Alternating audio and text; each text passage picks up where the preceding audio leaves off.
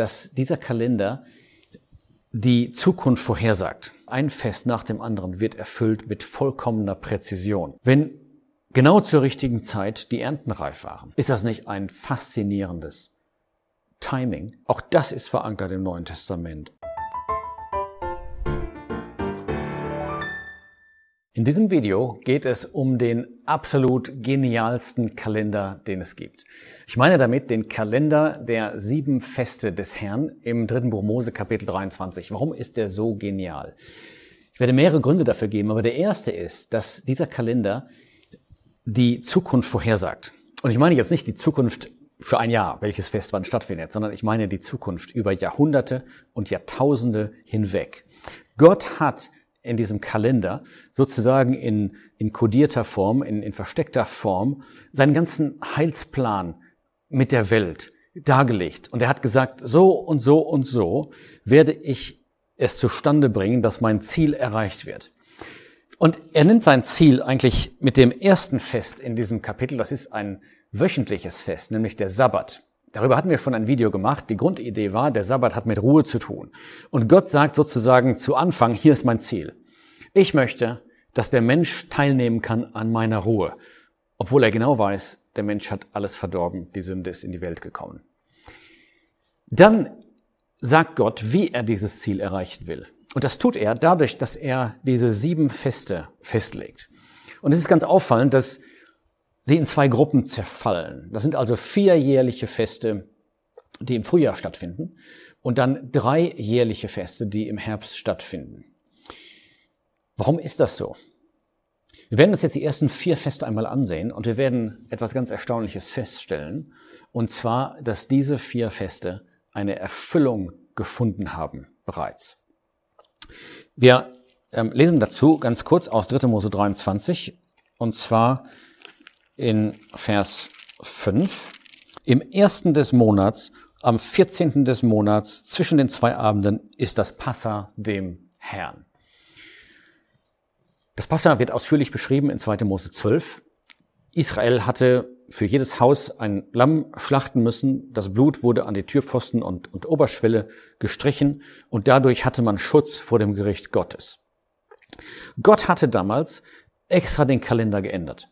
Und er hatte gesagt, ich mache jetzt einen vollkommenen Neuanfang. Dieser Monat soll euch der erste der Monate sein. Dann sollte an diesem 14. Tag des Monats das Lamm geschlachtet werden und das Blut angebracht werden. Was bedeutet dieses Fest und inwiefern ist es erfüllt? Das Fest hat sich erfüllt vor jetzt etwa 2000 Jahren. Als der Herr Jesus am Kreuz starb, da war er das Passalam. Ja, woher nehme ich das? Das ist jetzt keine Fantasie. Das ist keine Einlegung. Ich berufe mich auch noch nicht einmal jetzt in erster Linie auf Johannes 1, wo steht, dass der Jesus das Lamm Gottes ist. Es gibt eine noch präzisere Stelle, die sagt, dass er tatsächlich das Passa gewesen ist. Und zwar in 1. Korinther 5, das kann man danach lesen in Vers 7, da steht, denn auch unser Passa Christus ist geschlachtet. Das heißt, das Neue Testament gibt uns den Schlüssel. Es sagt uns, das Passafest ist erfüllt worden in dem Herrn Jesus. Und zwar mit genauer Präzision, Genau an dem Tag, als das Fest gefeiert wurde, wurde der Herr Jesus gekreuzigt. Und das gegen den Willen derer, die seine Kreuzung veranlassen. Der, die Führer der Juden. Die hatten gesagt, bloß nicht am Fest, das gibt einen Aufruhr. Jeder andere Zeitpunkt ist besser als das Fest. Aber genau an dem Fest musste es geschehen, weil er das Passafest erfüllt. Er ist die Erfüllung des Vorbildes. Dann kommt das zweite Fest in 3. Mose 23. Und das beginnt unmittelbar danach. Und da steht, dass sieben Tage lang, Vers sieben und acht, dieses Fest gefeiert wurde, und zwar das Fest der ungesäuerten Brote. Was bedeutet das? Dass dieses Fest der ungesäuerten Brote gefeiert wird. Die Zahl sieben, sieben Tage, das spricht von einem vollkommenen, äh, kompletten Zeitraum. Es ist ein Bild von dem Leben derer, die den Herrn Jesus kennen als das Passalam. Der Sauerteig ist in der Bibel immer ein Bild vom Bösen. Und das heißt, die sieben Tage, wo der Sauerteig ausgeschlossen ist, geben ein Bild ab von einem solchen Leben, wo jemand sagt, ich feiere das Fest der ungesäuerten Brote. Ich lebe gerne ohne diesen Sauerteig. Ich kenne den Herrn Jesus als das Passalam. Das dritte Fest wurde dann gefeiert, noch während dieser Zeit der ungesäuerten Brote, nämlich am Tag nach dem ersten Sabbat, nach dem 14. Also am 14. wurde das Passa geschlachtet. Dann je nachdem, auf welchen Tag das fiel, kam einige Tage danach ein, ein Sabbat.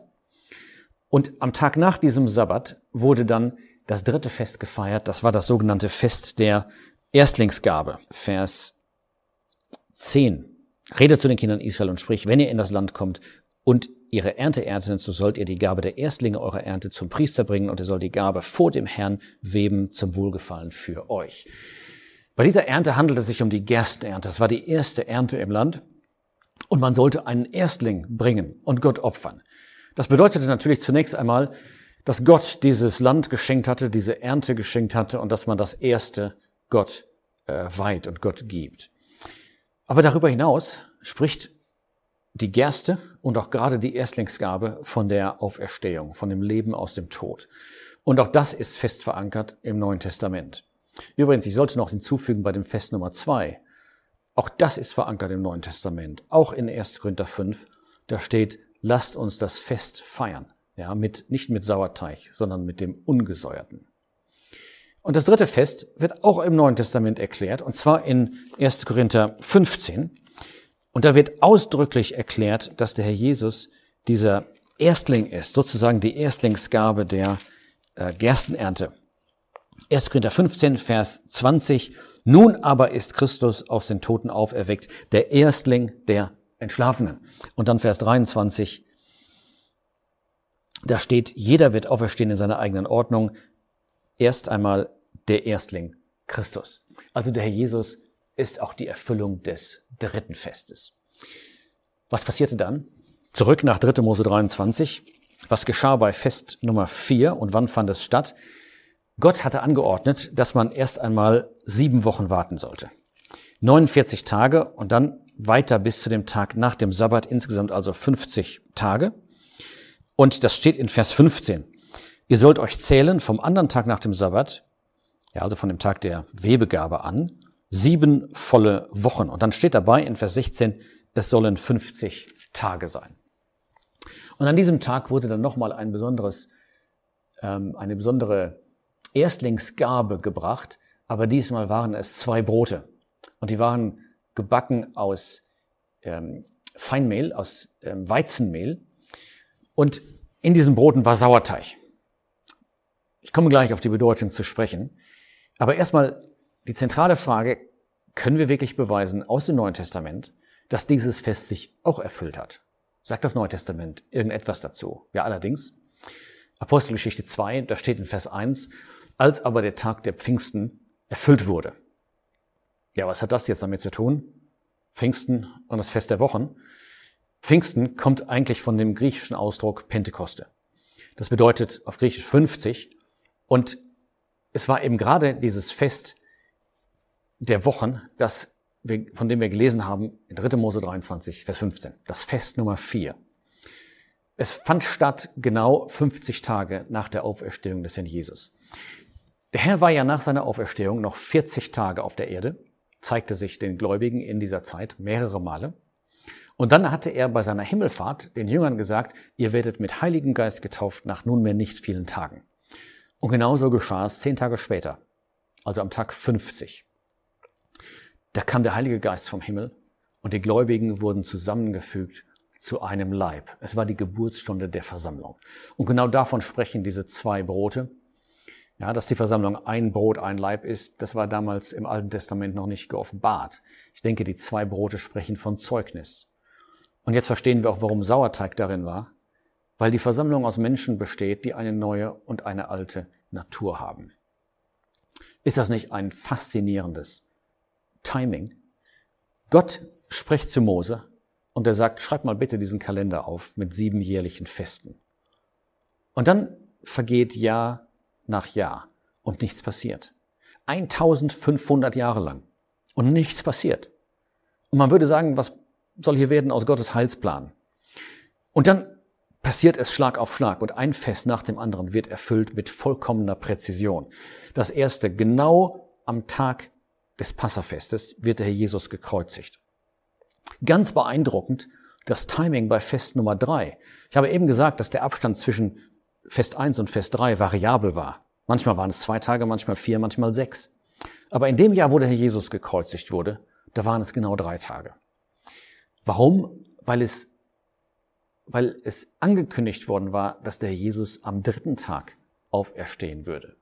Und so genial hat Gott es geführt und hat er alles in der Hand, dass es genau so gekommen ist. Und auch beim Pfingstfest, da steht, als der Tag der Pfingsten erfüllt war.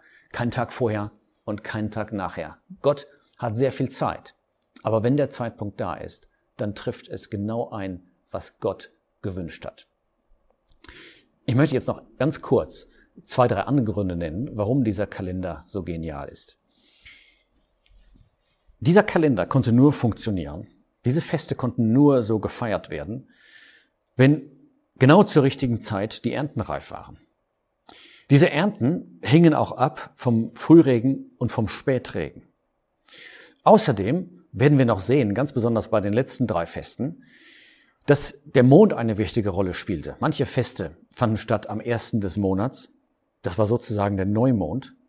Manche am 15., das war der Tag des Vollmondes. Ja, Israel hatte einen mondbasierten Kalender.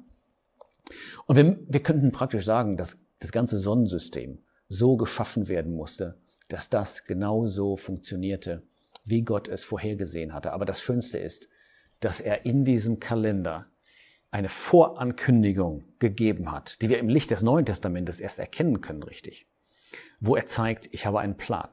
Ich habe einen Plan mit der Erde und so werde ich diesen Plan erreichen.